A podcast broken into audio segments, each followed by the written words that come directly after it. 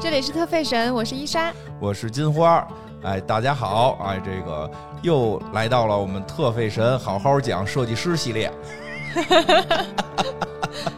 有这个系列吗？啊，有啊，咱们这个好好讲设计师系列，就是从第一季第一集开始不都是吗？然后嗯那是品牌，其实哦，对，是嗯品牌对，哦，那这也是个品牌。今天要讲的这位也有自己的品牌，嗯，是的，也有自己的品对牌。。但我是其其实是对把它当成设计师来讲哎哎。对，其实其实我们的意思呢，就是说这个这第三季了嘛，第三季也尝试了各种各样的花样啊，这个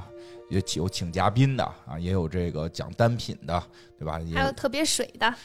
哪期水了？前两期给的是水了点儿啊， 前两期是水点儿，但大家都很爱听啊。还有什么休息一下这种，这一季啊，我们还是要回归到这个正经讲关于的这个啊设计师或者说这个设计师品牌啊这么相关的这个呃话题。所以今天呢，我们就隆重的又一次来讲设计师是谁呢？就是这个冬季啊，伊莎一直穿的去年冬天啊了，去年冬天，对，就是去年。那个二零年的冬天啊，二零二一年的这个早春啊，这个听我现在这词儿怎么样？早春，啊早春， 早春啊！这个去年的秋冬，今年的早春啊，这两季里边儿，伊莎一我直穿了那么长时间，从秋冬到早 春，哎这这不可以这这不是听着时尚一点儿吧？时尚一点儿吧？就重新说，重 新说，从这个去年啊，从这个去年数九开始，一九二九不出手，三九四九冰上走啊，从那会儿开始，伊莎一直穿了一件这个羽绒服。哎，这羽绒服当时我们也聊过，是这个波司登和高缇耶的合作款。对，哎，对，这个高缇耶呢，就是当时提了一嘴，提过吧，可能过应该是提过过的哎提过一嘴。然后那个很多朋友知道是谁了，对吧？这个也有些朋友呢就问我们说，那谁是高缇耶呢？对吧？哎，这句是不是显得特别假？ 特别假，那总得往下接嘛。 对，所以我们今天来聊一聊这个高缇耶，因为说实话啊，最早提高缇耶我也不知道是谁，因为我们上学的时候老师特别洋气的念的是那个外文名字啊，嗯什么 r a m b o g a r 就大概这么个意思。 ，Jean Paul Gaultier，啊，然后我跟你说就那 就那样，嗯但是我这个音一直不会发，我就忒老长了啊。但是那个没想到对到中文是高缇耶啊嗯，是的，啊，这个给大家介绍介绍，先介绍这种名字吧。这高缇耶是怎么翻过来的？是翻译的它后边这个名字是吧？对，他是一个法国人，然哦后他的名字就是大家听到让，基本上都知道他是法国人了。让雷诺 对，啊他就是 John Paul 高 T 高 T A，啊，嗯，这这是他的名字。名字然后前面两个都是他的名字，最后这高 T A 是他的姓。哦，嗯所以等于是高高缇耶是从这个你刚才你发这个姓儿这个音对，因为嗯音译如果来的叫就是 John 这个名字的话，那法国太多了，啊叫 John Paul 的都特别多。啊嗯，好像他是不是叫就是现在给他中文的全称翻译叫什么让保罗高缇耶？对对对，对吧？是这么的称呼他。对嗯，其实这个就是我还去查了一下，就是为什么有这么多法国人都叫都叫让啊，，对呀、那这让怎么那么多让 啊？让因啊为让，这个让其实就是英文当中对应的 John，就是约翰，约翰。对，哦，所以他也就是从那个就是宗教里面的哦名字。明白？他也可以翻译成强尼。强尼是 Johnny，哦，对，嗯那就是强就是约翰。约翰，嗯约对翰。那就是他怎么就因为在法语里他又翻译成让对，白宇，哦因为他的发音是 Ron，让让啊，对就是但是写出来就是约翰这个英文一写出来是是 J E A N，哦哦哦，是明白，简的那个英文，我都有点已经晕了。好，这这段过去，就是他写出来对应的英文应该读简，就是简那个名哦哦字哦。明白了。但是他因为是法国人，哦所以他是法语直接变成英文的，嗯嗯，嗯明白了，对，所以他还是要读 Ron。读让，嗯，对。然后我其实想做这个设计师，一方面是因为我挺喜欢他的，喜欢他，嗯，因为我对他的印象最深刻的是，大概是零七年的一个春春夏的秀，哦就是嗯，他有一个秀就是特别漂亮，就嗯每个模特儿都跟仙女一样，哦，嗯，对他的秀都有点那个劲儿，对，然后啊就对嗯是像像天仙，就是像那种呃神话故事里的人，啊，哎，然后我我就说觉得我很漂亮我，说个题外话，不知道能不能说啊？嗯，好像是说那 个今年春晚的一些这个有向他致敬的部分，啊嗯，对，哎，你听我这话术可以吧？对，春晚嗯实际有向他致敬的部分。对，据说据说是因为确实那个造型稍微有一点点像，就是哦它是那种就是头头饰像一个嗯太阳的那种，有点像那个自由女神像，借鉴吧，我觉得对这个词儿也对那个合适啊样子借鉴，嗯，但是但是什么呀？没事儿， 没事儿。别说那么多，别说那么多了，就这意思吧。其实就但是是那说，哦那场秀还挺漂亮的，嗯然后我07就年那场对我就开始对他有了一些印象，哦嗯，后来就去看了他设计的一些衣服啊什么的，然后觉得他还就是很有才华的一个人，嗯对对嗯，就对开始对他就是就还挺喜欢这个设计师的吧，嗯嗯，然后我想做这一期节目呢，也是因为就是在二零二零年年初的时候，然后高缇也已经宣布退休了，去年退休了，对，然后退哦休的时候六十七岁，嗯，所以就是也也其实该歇歇了吧， 六十多岁，嗯，嗯，虽然就是设计师里面有很多人都是一直工作下对对去的，对但是他他就是是一个性格方面不是那么工作狂的那样的人。哦就不是工作狂也这么成功，那就肯定是才华横溢，有天赋，有热情，会左右互搏，对，到时候、 呃 不是老顽童吗？对时尚顽童，时尚顽童，对他，他其实他的性格上会跟麦昆啊，会跟那个捡薯约条翰吃约列约翰加里亚诺有点儿像啊，嘉玲呢还没讲呢，就不要举他的例子了。啊。好以的，后的，当然行像麦昆啊，对，跟他的某些地方吧，有点相也似。穿着那个什么嘻哈的衣服，嗯，他穿另一种， 一会儿可以讲讲。 听起来也肯定是个音乐风格了，反正他他穿另一个类型，嗯，那是有点像，那是有点像。对。然后那个，嗯、大家对于那高缇耶的印象，很很多人都是来自于麦当娜。哎，对，对，因为麦当娜呢，有有一年就是大概是九零年吧，啊然后开了一个世界巡演，是对，然后在世印象界深，刻这个事你儿，你你当时是在就是实时知道这件事情对吗？ 呃，时不时的说不好。时不时，我确实是在初中想尽办法要到这么一盘录像带和一个画册，嗯，然后被我的父亲把书 撕了，说我接触了这不该接触的这个这个不好的东西，就是因为那个当造型太对夸张了。嗯他当时那个那一场巡演的整个造型都非常夸张，然后嗯其中有一个就是有一个圆锥形状的胸罩马甲，嗯然后是那种高开叉连衣的，嗯，然后胸胸上面的那个形状是一个圆锥形，特别尖儿，特别尖，对，啊，这个衣服非常有名儿，即使说大家是可的能新这个这个年轻一点的朋友，可能没有在当年看过这个麦奶奶的这个演唱会，但是每到逢年过节的时候麦，不是不叫麦奶奶吗？麦当娜抹啥我抹啥，听过这个 吗？呃，不愧是东北播客， 不愧是东北播客。人家说东北播客东，就是说东北有一个特。东北朋友们有一个特长，就是任何春晚的，你提上句下句都能对出来。就是我一直以为你就平时穿成这样，你你不是这种人呢，发现依然也是，对吧？全宫都知道呀，啊全都知你道，也知道吧？呃咱俩还在节目里唱过那个什么宫呢？腔玉液酒什么的，对这种啊是是。就是但是你对的比我多，这麦麦当 娜抹杀我抹杀，我一下真是想不起来啊。但是我脑子中就是每到春节的时候，一些地方电视台总会放一些这个这个叫什么合家欢的这个贺岁的老电影儿，嗯有一部好像是九九七年版《花田喜事》吧，《家有喜事》。嗯， 《家有喜事》里边，周星驰老师演的那版，具体哪年的我记不住了。哦，然后张曼玉，对张曼 玉，我想起来了，张曼玉有那个造型，对，因为那个里边就对对是对对那里边那个周星驰老师演的是一个播客嘛，就是一 个这个一个公播客公制播客，就反正也像我现在戴着这个耳麦，然后这个这个拿着麦克风，它是一个电台的嘛，然后麦当娜是一个张曼玉，啊，这对张张曼玉 说错了，张曼张曼玉张曼玉是麦一当个娜演花田喜事 是吗？那多棒啊！张曼玉是是演一个那个听众，周星驰那个是一个。电影电影节 目，电影播客、哎就是你啊，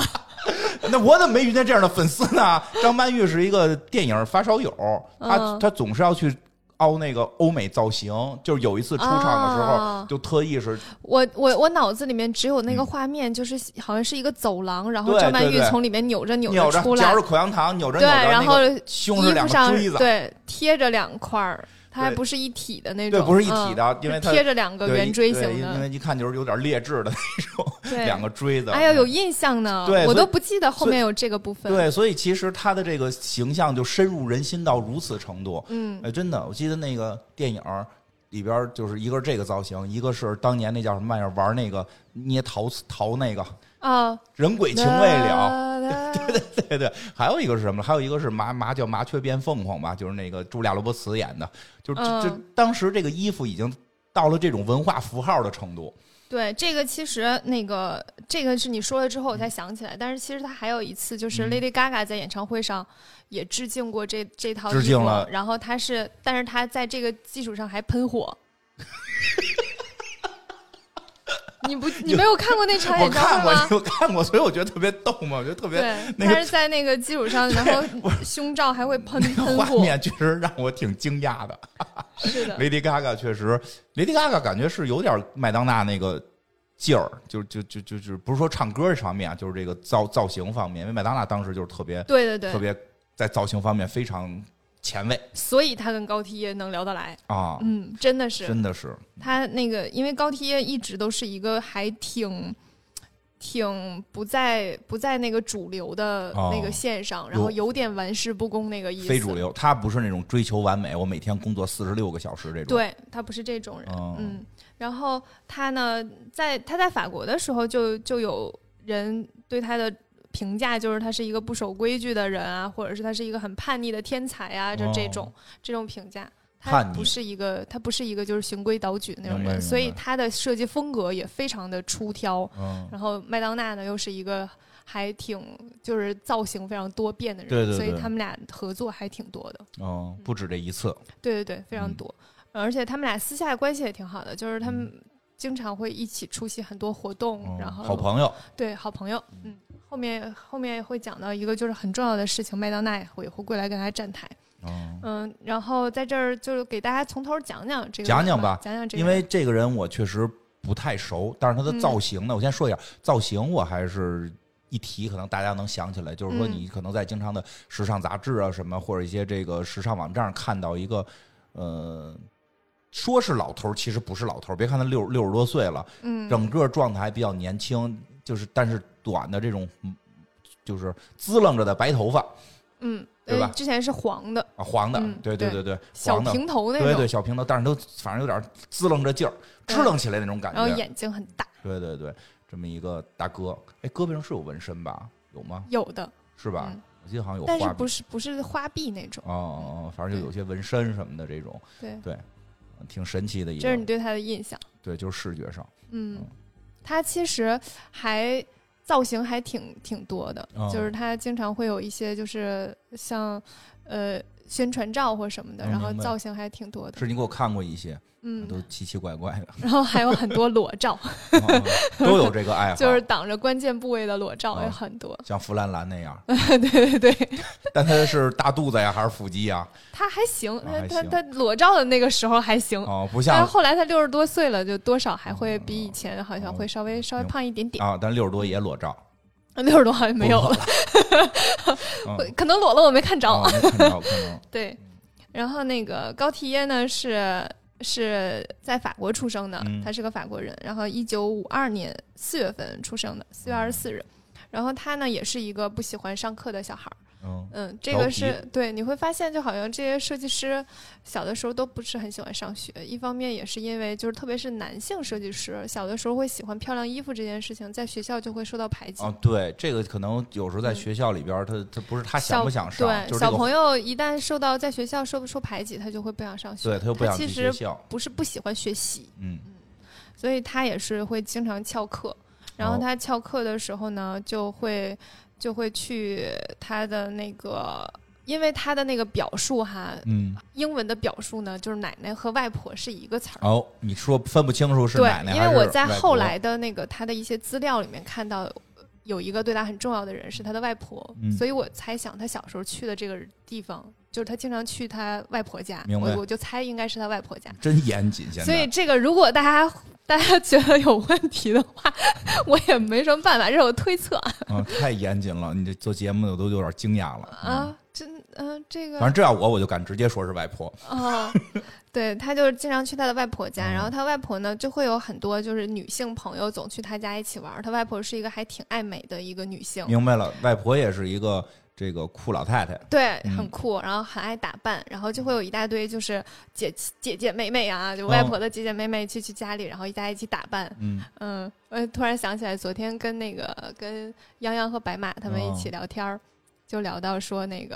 看到看到公园儿里面的一些大妈，然后嗯在那儿拍照，然后有一个大妈给另一个另另一些人拍照的时候，还嗯哦指挥你要摆这个动作呀，然后他们还互相换丝巾啊什对么之对类对的，然后我我就想起飘起来，我妈妈每次出跟那个朋友出去玩儿回来拍的照片上，身上都有无数不属于她的单 品，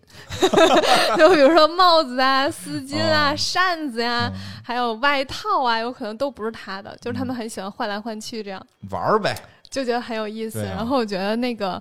呃，高体爷他去他外婆家，应该也是就是大家会一起换衣服那个场景，就觉得还明白挺有趣的。嗯，高铁很喜欢，然后同时他外婆的那个衣柜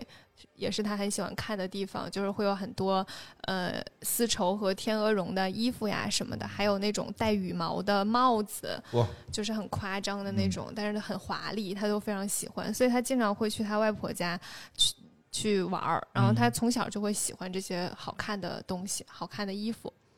呃，在他八岁的那一年呢，有一个很还后期还影响力挺大的一件事情，就是嗯他家里送了他一个玩具熊。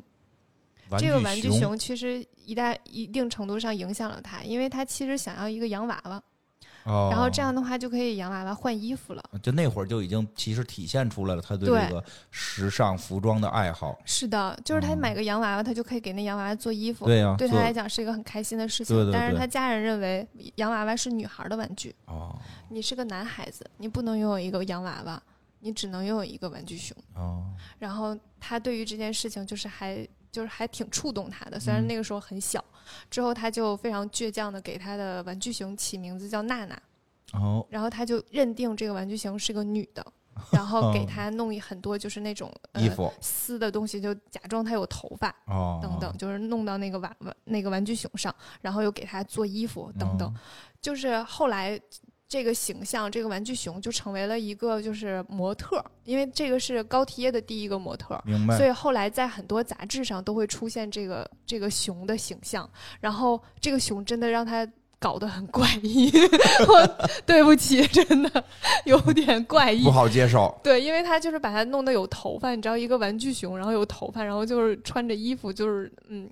就看起来还挺挺挺怪异的。童话。可能是因为我就本身很害怕很怪异的娃娃吧，然后啊那个对熊就有一点、对，每个人有每个人的这对个看喜他的时好嗯候有点惊讶到我。但是这个呢，这个玩具熊对他来讲意义非常重大，就是基本上是他第一个模特儿，嗯嗯，然后他又开始给这个叫娜娜的小熊给他做衣服。往追溯一下，麦当娜咱们刚才说的那个哦圆锥熊的胸衣，最早就出现在这个玩具熊身上。嚯，这熊最早他就给做过，是的，那个时候，也就是在他八九岁的时候，他就用一个报纸捏成了一个圆锥的形状，然后用别针儿别在了那个玩具熊的身上。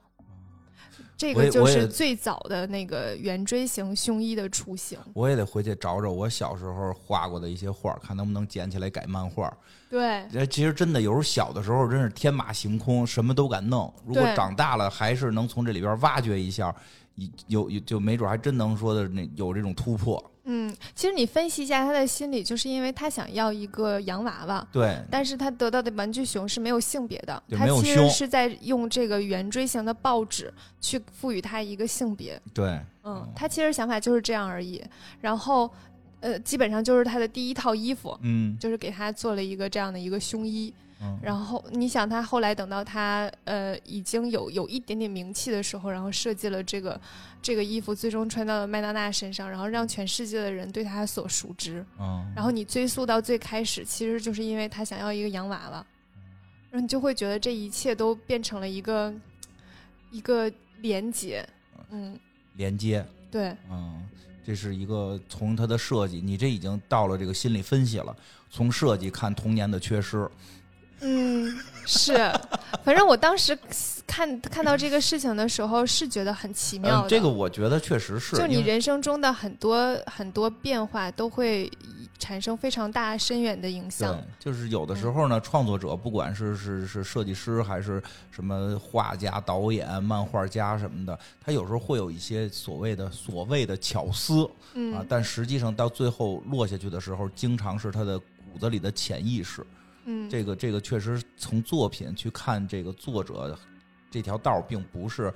完全被堵住的，因为因为有人嗯会认为这种分析方法不太靠谱，但是我觉得其实都是有前后逻辑原因的。对对对对，而且很多设计师他的灵感也都来自于就童是年的一些童事儿年的一些就是经历的东西对。就就像我们讲 Chanel 的时候嗯也是，他童年锁链，你看我记看着到对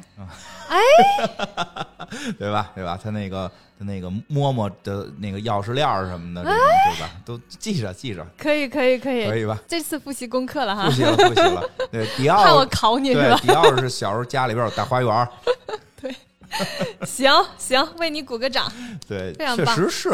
人有的时候就是从小到大这么，一定是受到一些影响的。是，的，就像我现在特别喜欢动物，嗯，也是因为为什么？我爸爸就很喜欢动物，然后他总会给我讲动物的一些事情，然哦爸后爸是个会猎人嘛，不是？对对，他就是喜欢动物哦，所以才打猎。啊，对呀，哦，这明我我跟你讲，就是这嗯件事情是这样的，就是这是大自然的一个规律。明白，嗯，因为你我爸是爸是爱大自然，因为对的，因为你以嗯前是那个爸爸都带你上山打猎嘛，对吧？有那种原始的自然感，他是在整个一个自然的体系当中嗯去的，就像你会去钓鱼，但是你钓到一个小鱼苗把它放了是一个逻辑的，大鱼就吃了。大鱼就吃了。对，哦对这就是整个大自然运作的流流程。所以是我爸爸喜欢动物和他打猎这件事情并不矛盾。明白，因为、嗯因为就说先闲聊两句，因为你来之前我们跟那个老袁聊天，说想做个宠物类的节目呢，就老袁嗯想重新策划一个宠物类节目，嗯然后这个就说起来大家养的宠物，老袁养的好多都给吃了，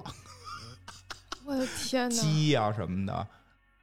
因为都说他以前他生活的地方这些东西，就是小孩儿就是跟他玩儿，他这就是家里养着下蛋吃的，就但是会把它当宠物吗？所以就说那个情绪就和现在的宠物不一样，对，所以后来我们就对说，我觉得说是情感连接的对问，题。他是个饲养员，对，养动物和养宠物是两回事。对对对，他嗯不会管那个鸡叫儿子呀什么的，然后这会不会跟他说话，不会跟他聊天那就不知道了，啊？会跟他聊天 啊？不知道了。但就好的嗯说起来，就是说，确实是，并不是人跟动物的连接只有一种， 对，对，是也有的，饲养员类型的，也有猎人呀什么的，这种都不一样。是嗯。然后我就是因为小的时候喜欢动物，嗯，所以现在就会比如说把动物纹在身上啊，或者是对，呃，纹了一动物园了，一只胳膊的动 物园，对，或者是喜欢动物的纹路啊什么的，嗯就这一切都会相辅相成。如果我成为一个知名的设计师，嗯那么有一个人有一另一个播客在讲我的时候，就会说、嗯他为什么会喜欢用这么多动物纹在那个作品上呢因？为他爸爸嗯是猎因人，为他爸爸是猎人，他小的时候从小就很喜欢动物。嗯是。 我期待着有一天我能被这样 表述。 真的，我觉得你说的挺挺好玩儿，挺好嗯玩儿，因为确实是因为我都脑海中都出现了一些那个那个，就是再老一些时期的时候，东北那边山里边打猎的猎人不都那样吗？虎皮腰裙，嗯，对吧？挺有意思。嗯你说回我我别讲你了，对讲讲对人对高踢耶吧。你给我拉跑了 呢。呃就是讲一下，就是大家童年的一些爱好或者什么对影的响都会对后来的影影响对对后来的影响。呃，因为高缇就是，呃，刚开始也说了，就他不大喜欢上学，嗯是因为就是他很喜欢搞这些漂亮东西啊，嗯然后，呃，就会让别的小男孩儿觉得这个这个小男孩儿特别特别像小女孩儿，明白，嗯然后这就种会尝试就会排挤他。在在咱们的系列里边，这个故事不是一次出现了，对，嗯，以后就可以说所以这个是标准模式，我就觉得就是，哎，这些设计师啊，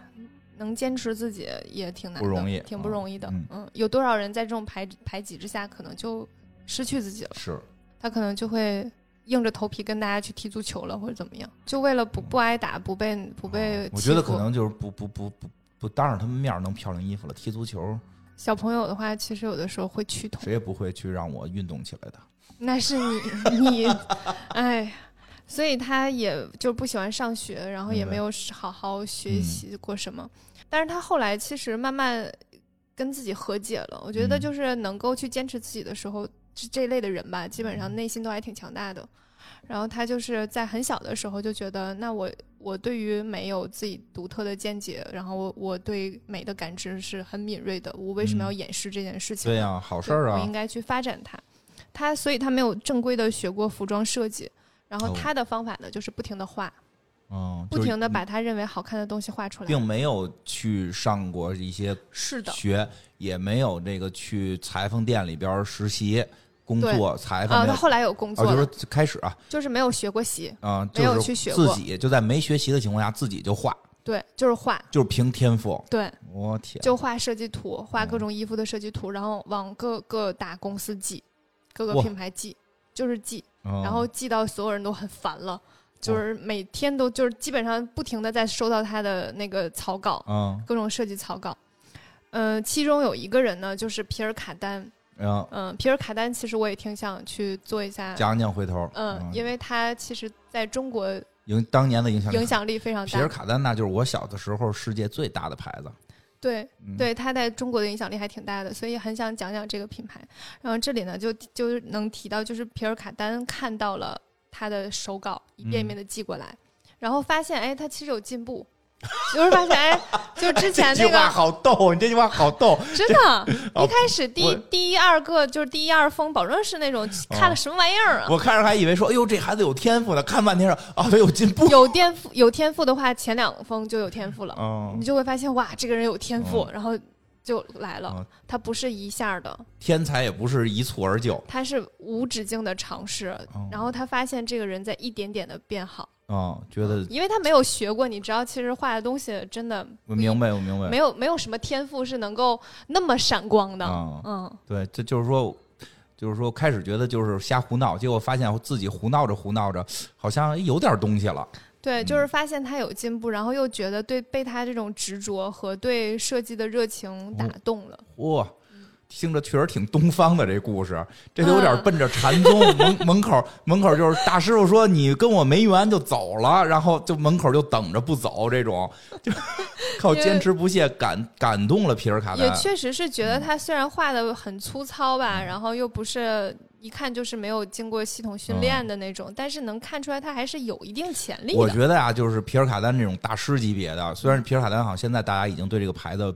不觉得多厉害了，当然确实这个他确实是个是个设计大师，是是个设计大师，嗯设计大师估计是什么呀？就是还是懂行，看出来了。虽然这孩子啊，这个这个现不能叫成孩子，人现在都是都是我得叫大爷啊，就是当年啊，当年的孩子，当年是这年轻的时候的这个高低贴说，哎，你看这孩子每回画过来几点，一个是坚持不懈，这个能够让我关注到他。如果就记两回就不记了，我可能也就不会再看了。他这种嗯坚持不懈，让他。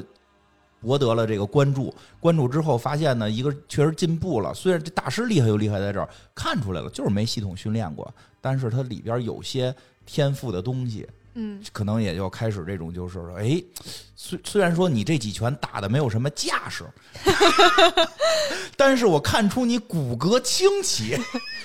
有潜力，那嗯，这个这个骨骼清奇，那不是一般人能有的。我要是点拨点拨你，可能你就能够有这上乘的功力，是这意思吧？对，呃，然后你就是高梯耶当时只有十八岁，嗯嗯，确实是个小孩儿呢，嗯，嗯，他就是一腔热血，为爱发电，对，嗯，然后呢，就是皮尔卡丹就收他做助理，就相其当于实说说是助理吧，就是一个干一些比较杂的事情，对然后也会教他一些就是设计方面的东西，其实就是让他能入了行了。我觉得啊，我觉得嗯这种大的牌儿的设计师说收你收你啥都不会做助理呢，嗯就这种基本就是说咱们这个中国讲就是收你为徒弟了，嗯，收你为徒，因为咱们中国也是嘛，收你为徒得先打杂儿啊，对。所以就是他在那儿就开始算入行了，嗯入就是一行了九七零年的时候入了就是整个时尚的这个行业，然后开始去做一些一些时尚相关的事情吧，哦嗯，然后但是他后来呢又去了另另一个公司叫嗯让八度，嗯嗯，呃，这个品牌就是大家就基本上不大能听说过了，听因说为的少，对，就是因为这个这个品牌在中国就是非常非常不火，但是嗯现在呢，在国外也一般，但是在当时嗯，是一个非常厉害的品牌。当时很有名了，对，然后也是做什么的女装为主，哎，是的，嗯，然后但是它有另一个非常有名的单品就是香水儿，嗯，哦这个可以给大家讲讲，因为这个可以事儿挺有意思的。嗯、让巴杜有一个非常厉害的香水叫喜悦，就是 joy，开心的喜嗯、悦，对，喜悦这个香水呢，它非常坚持，就是用非常昂贵的那个材料，嗯，然后把提高了非常高的成本。据说哈，他做这一瓶香水需要一万朵茉莉和二十八沓玫瑰，一沓就是一就是束瓶香水，一瓶对香水就这么多，，对，呃，三十毫升，哦，嗯，一小瓶，用这么多的东西，然后他都选那种非常非常好的花儿，然后非常高级的精油制作方法，所以然后还有非常专业的调香师嗯，他把整个所有成本都都推到了最极致。嗯，然后推出的这个香水，当时出来的时候，它的打的那个广告语哈，就是世界上最昂贵的香水儿。哟，听出点意思来，是，嗯对 对吧？要的就是最贵，对，世界上成本最贵的，然后的香水儿哦大概就是打着这个 title 出来的。这个香水儿呢，就是一九三零年的时候，然后那个三十毫升的香水儿，然后卖九，相当于现在九百六十七欧元，哦，嗯，就是非常非常非常贵，是，嗯。搁现在我觉得我买了，我我我，而我就且不就买嗯最奇怪的点就在于，现在它特别便宜，啊， 就是可能是因为它已经不用以前的那个制作手法啊去制作换了。对，也可能呢，就是因为以前的那个工艺特别复杂，所以哦导致成本它特别高，嗯而现在有机械化了之后，它的这是我分析的哈，你猜的呗，我猜的，机械化之后呢，它的成本没有办法拉到那么高了，不是然后那那那么多沓玫瑰，它也它它也不知道多少钱呢，就可能是以前的那个机械化水平没有到达那哦个程度，所以需要那么多才能达到那个量，而现在可说得能有道理比较少的时候就能达到那个量了，嗯你嗯大概懂我意思吗？懂，但是嗯不确定是不是对，因为嗯我你看过香水的那个那个电影嘛，啊。就是他们在那个有一个方式，就是把那些所有玫瑰花泡在那个精油里面，然后嗯对出来的那个，那那个其实就是大批量的玫瑰花。嗯，但是现在其实它的萃取工艺已经不需要那么多的玫瑰花明白了。嗯，嗯我猜是这个理嗯理由。然后因为我去查了一下这个香水，现在就几百块钱，人民币嗯，人民币。差距有点大呀。对对，啊哦所以我觉得是是一方面是因为它在那个时候有一个营销的成嗯分在里面吧，我猜。那我估计营销的成分大 吧。对，然后现在就没有。他当时的那个理念是说，他想那个时候，呃，经济状况不是非常好，他就是想要让整个对社会有一些影响吧，就是我们去忘记所有经济的一切，去去选择这个世界上最美好的原材料，然后他卖没卖，我估计都不一 定。经济对大萧条，我算了日子，经济大萧条啊。是的，我觉得啊它就是一个理念，对呀、嗯再过两就是年，当时的一个理再念。过两年，金刚就该去纽约了。我我我对这款香水的印象呢，也仅限于我知道。啊，嗯也不是很了解。啊也不是很了解。然后这个事情之后，我现在对这款香水特别好奇，我打买来算闻买，闻我打算买一瓶儿 可以 感受一买来下，玩玩给 大就家是告诉大家，很好奇。但是嗯你想，它的它的那个花调就是茉莉和玫瑰，哦所以也没有什么特别的。茉莉花茶的味儿呗。茉莉和玫瑰就是正常香水，基本上都是这样的，是，嗯，所以就没有什么特别。好吧。嗯，他那个时候就那个说高回来，高缇嗯耶就高在缇这耶边。这个时候就在这个让巴度工作，嗯。后来呢？哎，咱咱们的节目好像都会往外展，特别遥远哈。嗯是的，是的，这样的话时间比较长。 不是，是是这样的，就是这个世界就是这种关联性好玩儿特别强且丰富多彩。好玩儿。我哎我发现伊莎找着这些都给说出来。其实我有时候我们录节目的时候找着了都不说，然后我下回做一付费。 奸商啊，对我们新录的京剧里边《游龙戏凤》，正德的开始就为了做《游龙戏凤》这京剧又，在这儿给黑水公园引 流。找了好多，找了魏金花，我跟你说，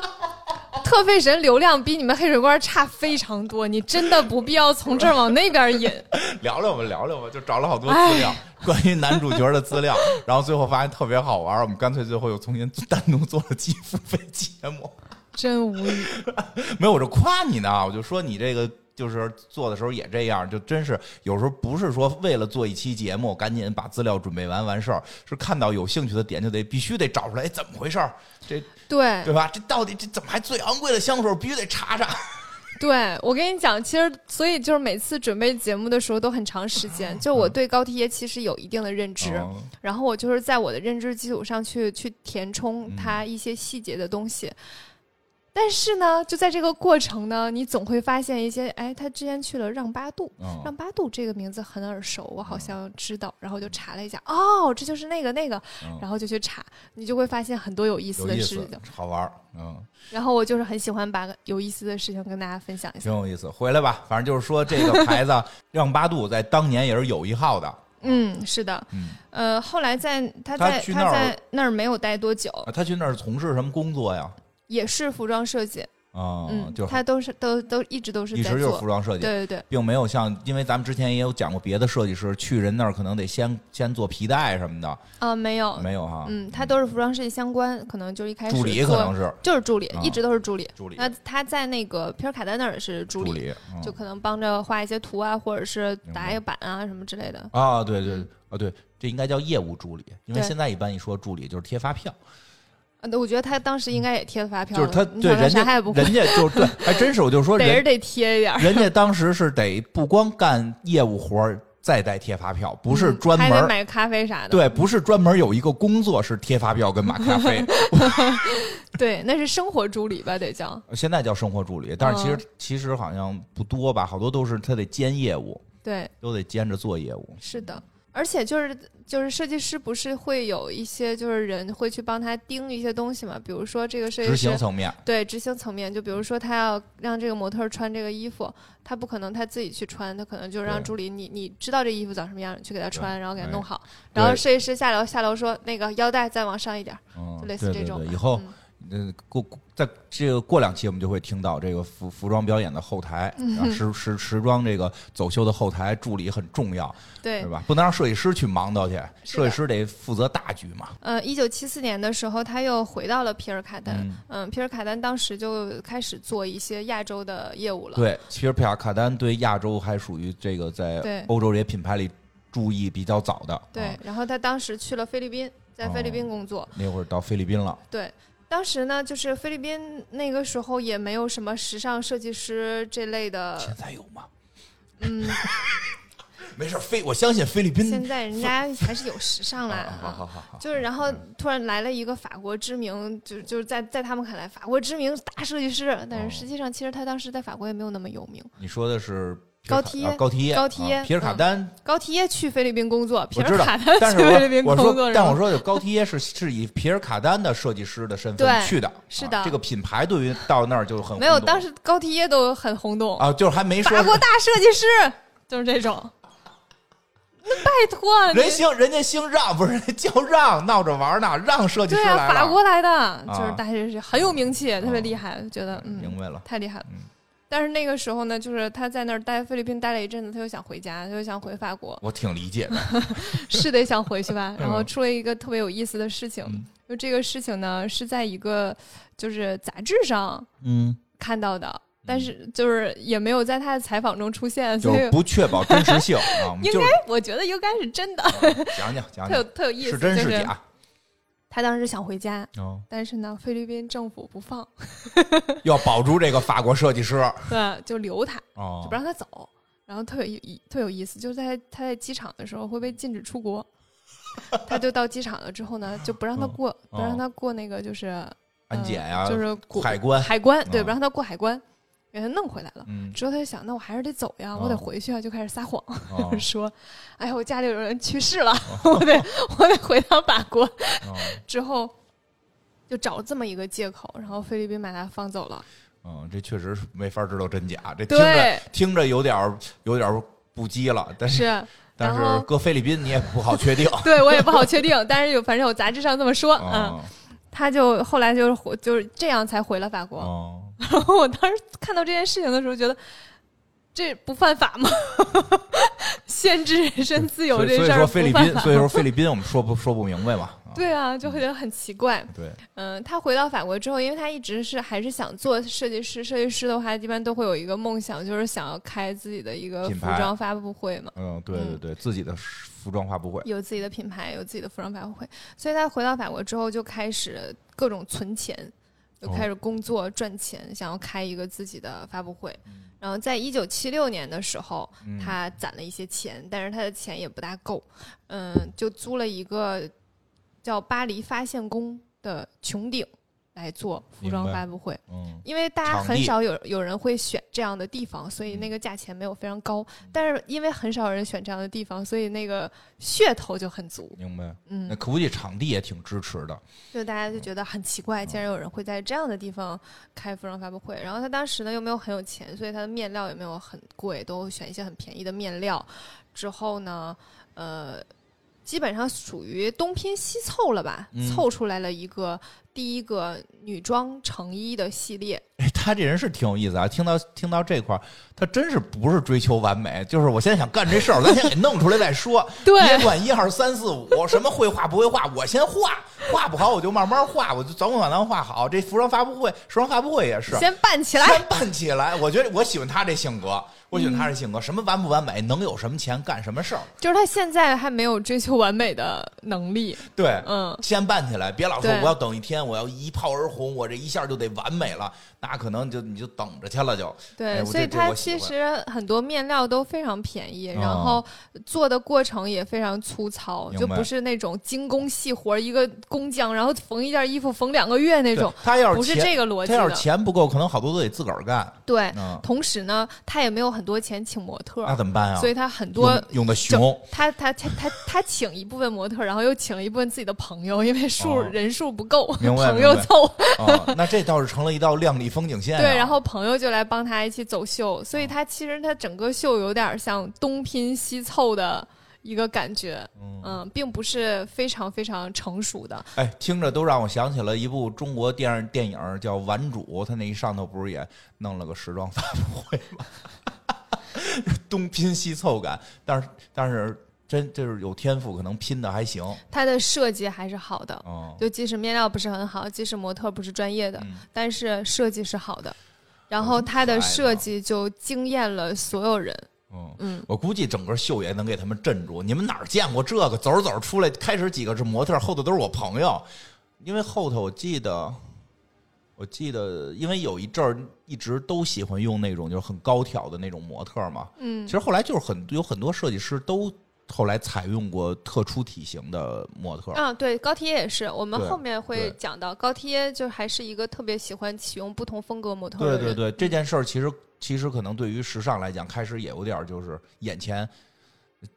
亮不亮不知道，反正得愣一下儿，嗯，就是就是哎这都敢弄出来，但是你会发现别有一番风味，嗯，而且它确实是设计的好。对，肯定是好看。哦嗯嗯然后呢，其中这个时候就是第一场的服装秀就有那个圆锥形状的马马甲了，圆锥形状那个胸嗯胸罩儿衣的啊马马甲，甲儿对嗯那个时这候么就热爱这个东西啊。没有，这是第一次出现。嗯不是，他熊的时候不就是后来不是也用嘛？我就说呀，就是他他还一贯的喜欢这个，哦，不是，是是这样的，就是嗯他确实是这个是能表达他自哦己的，而且是他的一个比较呃，比是他的原创设计，你知对对道吧？对就是他嗯开始的，他这个是他第一次来设计这个嗯衣服，那一嗯定是因为他小的时候对这个有一定的印象，从那里汲取的灵感去做的。哦是而麦麦当娜呢，只是穿了他这个时候设计的衣服，哦，明白了，并不是说他的系列一直都只有这一个。明白了，就嗯并，他不是说很喜欢这个，然后就一直延续这个，不是这样的懂。了，嗯啊是，然后他当时呢，就呃，因为选的场地特别奇怪，嗯，然后衣服的面料也没有很好，但是设计又非常棒，等等这一系列的东西就造成了非常大的轰动。嗯同时，它的设计又很很就是很特别嘛，很创意大胆，所以当时就就是在那个时尚界会就引起了一定的讨论。嗯，大家都觉得，哎，出来了这样一人，哎，他的设计还不错，但是他这人呢，又跟主流完全不大哎一，我样，嗯懂，就得有人说这个不错，这挺好的，这个有新啥意，都懂。有新意啊，这个有新意。有人说这个怎么反传统啊？这不行啊，咱们这个服装服服装不是个传统行业吗？你不能说这个设计这种没设计过的，就就可能讨论起来了。嗯，对，是的。所以呢，就是他在他在之后又设计出了非常非常多很个性的衣服，嗯然后其中一个还很想跟大家讲的，就是在一九八四年的时候，他发发布了一个男装成衣的系列，嗯然后这个系列呢有非常多的裙装，男男装的裙子，男的穿裙子，对，然后长度呢是跟呃苏格兰裙子差不多的长度，明但白是有不同的不同的风格，不光是格子了，呃，对对对，格子的其实很少，它是各种风格、各种面料，甚至包括黑色的蕾丝。哦，嗯，这个时候它的设计就开始走向了一些朋克的风格，就是开始有一些比较很多拉链的皮裤啊，或者什么之类的。它对于性别这个问题，其实是我很想跟大家聊的一件事儿，嗯就是高缇耶呢，他从小这样的经历会导致他认为男性和女性不应该分得那么清楚，不要去定义什么是男性化，什么是女性化。他觉得男是男人也是可以表现脆弱和敏感，女性也是有智慧、有力量的。是的，就是所有的这一切都不应该用性别去判断。所以我，他那个时候提出来这这些理念，并用服装去表达这些理念，其实是非常先进是，且非常震撼的。嗯嗯，他当时出来男生穿裙子这件事情的时候，也非常呃受到就是大家的，就是觉得很惊讶争这议吧嗯件事情。对，他一直都很推崇呃无性别主义。他觉得穿衣服这件事情不应该有性别的分界，所以他会给女生设计的衣服会有那种很大很宽的垫肩，就感觉嗯明白肩膀很宽阔，然后看上去就就还很 man 的样子，嗯你懂吗？有一阵儿特别流行，对，然后给给男士穿那种很繁复的，像蕾丝这种这种这种黑色蕾丝，基本哦上就是应该是女性专属的，就是在设计界，啊它其实是女性专属的东西，但是它会做成裙子给男性穿。明白同时呢，它会让女生穿那种比较大码的西装，其实现嗯最近也非常流行那种稍微垮点儿 oversize 一点的嗯西装，然后去展现它那种呃不一样的，不不是那种婀娜多姿的样子。嗯不是那种就是曲强调曲线的衣服，所以它其实会就在这一方面是让我觉得非常嗯非常特特别的，所以我我我很喜欢它的一个原因也是这个，啊，嗯确实是。你说这是的衣衣服，就是何必非得分出男女来呢？对，然后我对他的另一个非常深刻的印象，就是在零零年的时候，张国荣有一场演唱会。嗯，这个演唱会基本上全部的衣服都是高缇耶设计的，是就是他之前设计过的，然后定的，还是单单独合的作，啊就合是他们作俩是单合作，独有一些衣服是他设计过，但是哦可能会有一些改动。哦，嗯明白，就是单独他会为为这个演唱会再去重新给他做造型吧，反正有的可能是他以前的衣服，有的可能是衣服改改，也可能是有的是新做的，都嗯有是的可能对啊，就是他参与其中了。对，这个演唱会其实大家也许嗯、呃没有看过非常完整的，但是都会看过其中的几个几首歌或者是几个造型。嗯你我说我说敢打赌大家都看过。我应该得有看过，就其中有就是唱他唱那个我嗯、呃那首歌，嗯然后是一个呃散着头发的样子，嗯就是很经典。那场演唱会基本上就是啊水准特别高。嗯，张国荣那场演唱会真的特别棒，大家可以去看一下。那里面大概有六套衣服都是高缇耶设计的，然后其他还还是有一些别的设计师的啦。然后这里面有一个特别大的，整场演唱会有一个特别大的特点就是无性别，哦，它的它会有那种羽毛装，然后记得裙子、高跟鞋，还有那种透视的衣服。当时张国荣是那种长长的黑发。那个演出当时还上了就是《时代周刊》，然后《时代周刊》就说这个这场这场演唱会是呃热情与时尚的完美结合。但是这场演唱会在零零年的亚洲啊是非常挑战主流审美的。啊，是当时有很多争议了，对，很多那争个议时候就是张国荣年这演唱会出来之后，就有很多香港媒体说他就是穿裙子呀，然后不男不女呀，然后就是在演唱会上披头散发呀，像像日本的那个贞子一样啊， 等等，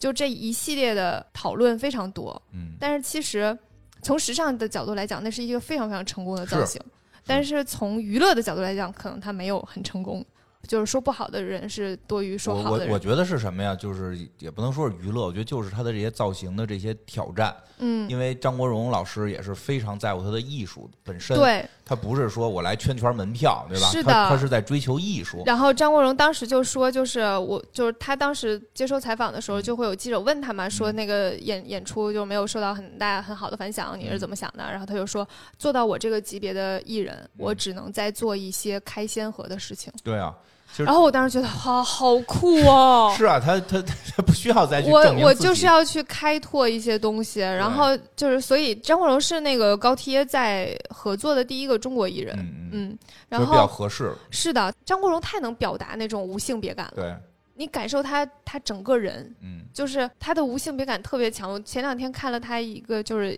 在 B 站上看到他的一个采访合集，他跟很多女性的那个记者都会非常亲密，就是会撩人家头发呀，然后呃聊天的时候就是感觉上很很很很关系很好、很近啊、很闺蜜那种。如果是放到现在， 可能就会变成性骚扰事件了对，那种。我就想说这个，我是不是现在应该真的，我应该坐你旁边撩着你头发聊？对，就是这这就是奇妙的奇妙之处。嗯，分寸。我现在对我现在就就是就是他可以，你不可以。是，的，因为我是现在越的来越，发现这种好多问题都在这儿。就是我在没想，错儿，就是很多问题，这件事儿能不能干，该不该做，对不对？但是你就就是把这有很多事儿，你把它提炼成了一个，就是像物理学讲，就是说我们把它提炼成一个小光滑小球的状态的时候，就是你把这个事儿提炼到只剩骨骨骨架的时候，觉得是错的；但是有血有肉的回到那个现实当中的时候，你就发现它是对的。其实就是分寸的问题，对就，有它它你什么事儿不能只看骨架，它就是有肉的，它就是有有情节的，有这个人物的这个这个张张国荣老师的这个状态啊，他的这个些经历啊什么的，他确实是能跟女生这么去操作，对吧？我肯定就。肯定不行。别说现在，别说现在，就搁那会儿，我得让人喊非礼，你信不信？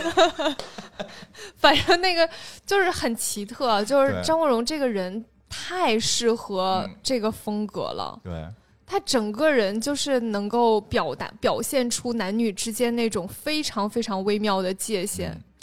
对这个事儿比较比较复杂。就说回来，我觉得就是张国荣肯定是在追，已经到了追求艺术的这个层面了。是的，那艺术其实很多时候，我我我个人认为，我个人认为，艺术不只是美，美只是其中的一部分。如果达到一定程度的时候，是有表达的。是的，对，美是吃美是跟表达要合二为一之后，力度就会起来。那张国荣老师肯定就是有表达，不为是什我么一定要加个老师？啊，那叫什么？张国国荣荣不行啊吗，不是显尊重嘛？嗯不是显尊重嘛？我就是那个，就是张国荣肯定是要有表达的，他的这个表达正好又跟高缇耶的表达是特别契合嗯完美契合在一起的，所以那场演出一定会有争议，嗯，因为他表达出东西了。如果这这东西什么也没表达出来，就是哎呦挺美啊，可能大家就是夸夸就过去了，也不会再过个二十年有人坐在这块儿聊这场演唱会，是的，就是因为有了表达，有了这种争议，就这个才是伟大的地方。所以他这个演唱会的这个合作。呃，出现了争议，才证明这场演唱会和这是个成功的是特别成功的。因为你到现在就无论当时媒体怎么说，嗯，你现在再去看那场演唱会的时候，你会非常惊讶。对，你会非常惊讶于他整个的设计和所有造型和他整个人，包括他唱的歌的那种契合程度，嗯，真的很好看。大家对感兴趣的话，可以去去 B 站搜一下，对就是张国荣零零年的演唱会。嗯、又能看到这个张国荣的身影，又嗯可以看到高铁的设计，是，挺好。所以我就是因为这些很多很多嗯的原因吧，就是他对于性别的态度，然后对于时尚的看法，嗯，然后我我就会还挺喜欢他我觉得，我的觉得你还挺激动的。今天、啊，是吗？我能感觉到，就是你特挺挺挺那个，就是咱怎么讲，身同感受，不是感同身受，说错了，特别感同身受那种感。但是比较奇妙，你并不是，就是你还是比较，就怎么讲，就就就就就我穿衣服还是个女生，对对对，嗯你还并不是说很强调无性别，但是你好像在这件事儿上你，你这种共情感啊、对我都感动，我都被你感动了。对如我果我我跟你说哎，我我我其实可以可以给你给你感感我的感受嗯是这样的，就是你我我其实是带到他他曾经是一个小朋友的时候，他嗯他从小就一直在呼唤男性和女性之间不应该有那么明确的分界线，嗯，一直到他长大有机会去表达这件事情，哦，他用自己的作品。和他的创作理念去表达那个最深层次他对于这个世界的看法，对，我觉得巧奇就是就是世界的这种这种艺术品或这种艺术的美妙就在这个地方。如果说啊，就是咱俩这个，比如说咱们确实在，比如说比如说我啊，我是一个这个就是无性别者啊，我在这块儿说这件事儿，可能也很感动啊，但是。就是因为我是身在其中的，就这种感觉。而现在呢，咱俩呢都不是，但是呢，被他的这个事情还被感动，啊，他这个力量就就就很大了，就是感动的点会很不一样。嗯我之前有一次去上海的时候，哦然后跟朋友去喝酒，喝完酒嗯之后呢，去吃夜宵，然后在吃夜宵，因为夜宵的地方就在那个酒吧旁边一个嗯很小的店，吃那种水饺的，嗯坐在那儿对面就大概有。呃，五六个男男孩子，嗯然后打扮成女孩子的，是戴那种非常精致的假发，嗯化那种非常精致的妆，啊，就是舞台妆的那种明啊，非常漂亮。然后坐在就变装皇后，你明白吗啊？坐在我对面五个变装皇后，你知道我当时的感受吗？我就是两两眼冒光的看着他们，我觉得啊，好好看哦。然后他们看我的时候，然后我就偷偷打招嗯呼。之后，呃，吃完了之后，我跟我朋友走，然后我就跟他们说：“我说，我说，我觉得你们好美哦！哦嗯我说你们怎么把假发戴到那么好啊？你我你都做不到，对啊，我说你们好美，我说你们妆化的好好哦。然后他们就看我当时戴那个就是很大的一个耳环，然后说你的耳环也很漂亮啊。啊，对，然后对，然后我就觉得啊，上海太好了。嗯，你对我们伊莎主要是靠耳环，今天戴的是一个毛线耳环， 毛线耳耳耳坠儿，今儿戴的是个毛线耳坠儿，我才知道毛线这种材质也可以做成耳坠儿，对，所以就是我其实有的时候你并不会说我一定要是非常强烈的表达我是一个什么主义的人，嗯或者是我对这个世界的看法是什么，但是你有的时候会去认同，就是我认同认你同对这个嗯世界的看法，也许我跟你完全。没有完全一样，我我也我也同意男孩子可以穿裙子。我之嗯前也倡导过，说我希望有一天男孩子都可以在大街上穿裙子，感受一下穿裙子的快乐。嗯。嗯，因为真的很快乐。啊对我也会提倡这个，但是我并不会说我我就是定义为我是一个这样的人明白，嗯或者是会去倡导这件事情。对，但是你会和他产生就是这的样共鸣，在另一个 层就面。是是这样，啊就一个艺术作品，它的外在表现的美，以与它内在想体现的这个内核完美契合的时候，会产生某种力量。这是这的是这是我最近研究的。嗯即使这种表达出的这种情绪，并不是观看者所喜所所所这个支持的，嗯，但依然可以被感受到。这种感受至少在第一个层面会认为这个东西，这个东西是有力量的。很多时候，一些作品它感受不到这层力量的时候，你你剩下的就都都没法说，就对必须是外在的表达和内内核的这个这个和内核的这个理念完全融合在一起，表达出来的那个力量，然后我们才能去聊，哎，他这个理念好不好啊什么的这种。但现在、现在就是这东西感觉到了，你首先就觉得出这种艺术的力量。是的，嗯所以我一直都说我很追求美的东西，但是这个美其实有的时候也并不是外观上看的好看这个层面的美，对，就它可能是一种生命本身明白。本身的那个绽放出的那种热情的美，我很难去形容我的感受。对，嗯，我能形容，就是你今儿戴的这个毛线耳环， 你就表达出了你对这个世界的这种这种叫叫什么呃多样性的这种向往。对，对为什么毛是的 线不能做成耳环，对吧？为什么这个人不能不能是那样，对吧？就是就是规规矩矩应该金属耳环或者说塑料耳环，你非弄个毛线的，也不知道扎不扎脸，它很柔软，很柔软。我它们不主要是那我发现种了，我现在每期都得都要说说你的耳环。我也发现了，弄得我压力很 大。看你下回带 什么。嗯，